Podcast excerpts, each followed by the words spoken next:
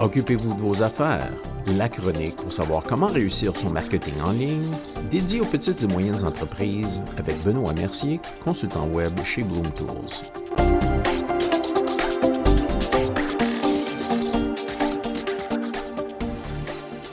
Bonjour et bienvenue à la chronique. Aujourd'hui, faites la promotion de vos blogs avec les médias sociaux. On sait que pour obtenir un meilleur classement SEO, avoir du contenu intéressant et engageant sur notre site web, c'est seulement le début. On doit régulièrement mettre à jour le contenu de notre site web pour que Google soit heureux et un blog est l'outil parfait pour ça. Partager nos blogs sur nos réseaux sociaux aidera à attirer des visiteurs sur notre site web et nous permettra d'améliorer notre classement sur Google. Partager nos articles de blog.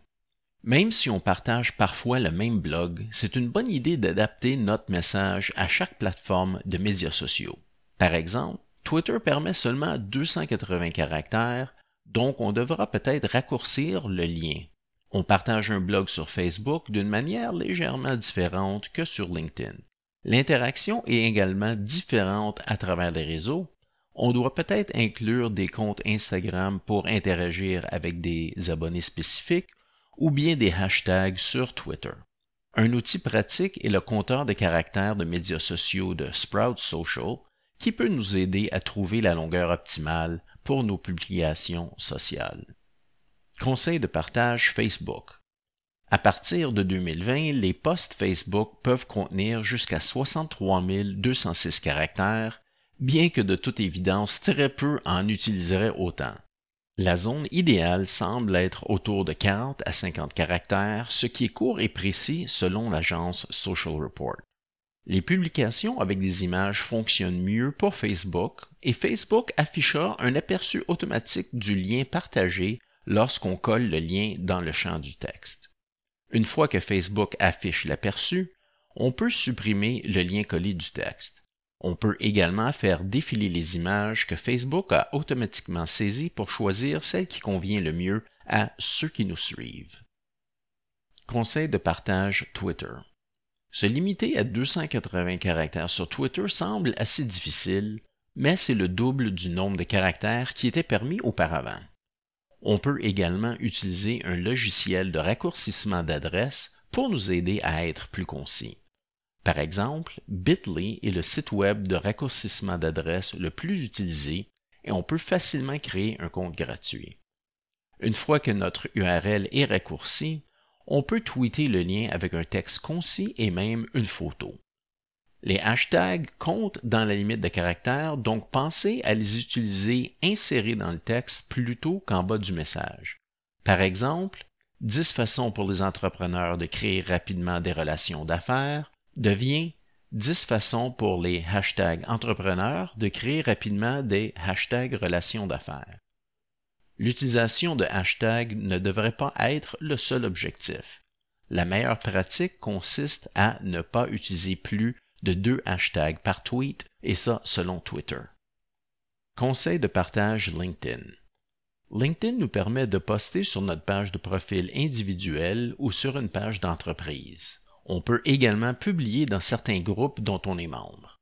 Même si notre poste peut contenir jusqu'à 700 caractères sur une page d'entreprise ou 1300 caractères sur notre propre page, tout ce qui dépasse 140 caractères sera coupé avec un bouton Voir plus. Par conséquent, il est recommandé de garder nos messages courts ou d'inclure le contenu important dans cette limite ou bien de rendre le titre attrayant pour inciter les gens à en savoir plus. N'oubliez pas que différents messages auront différents niveaux de succès sur les différentes plateformes. Les posts qui gagnent du terrain sur Facebook peuvent ne pas en gagner autant sur LinkedIn, alors ne soyez pas trop déçus si vos partages ne réussissent pas aussi bien que vous le souhaiteriez. Ce genre de feedback nous aide à définir qu'est-ce qui marche mieux dans quel réseau et quand. Les images fonctionnent également bien sur LinkedIn, mais elles devraient être davantage axées sur les entreprises les affaires et les activités commerciales pour avoir de meilleurs résultats. Durée de vie des postes.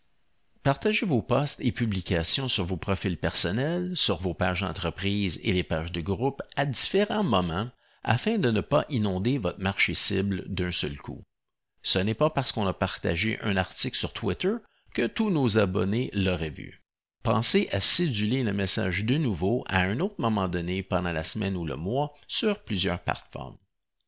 Considérez la durée de vie possible d'un post sur Instagram, par exemple, par rapport à LinkedIn.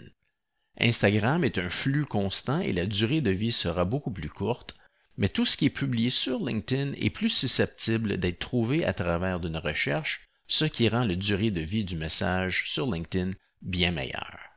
Une bonne idée est de développer une feuille de calcul avec des heures de publication pour toutes nos plateformes de médias sociaux à plusieurs reprises au cours du mois.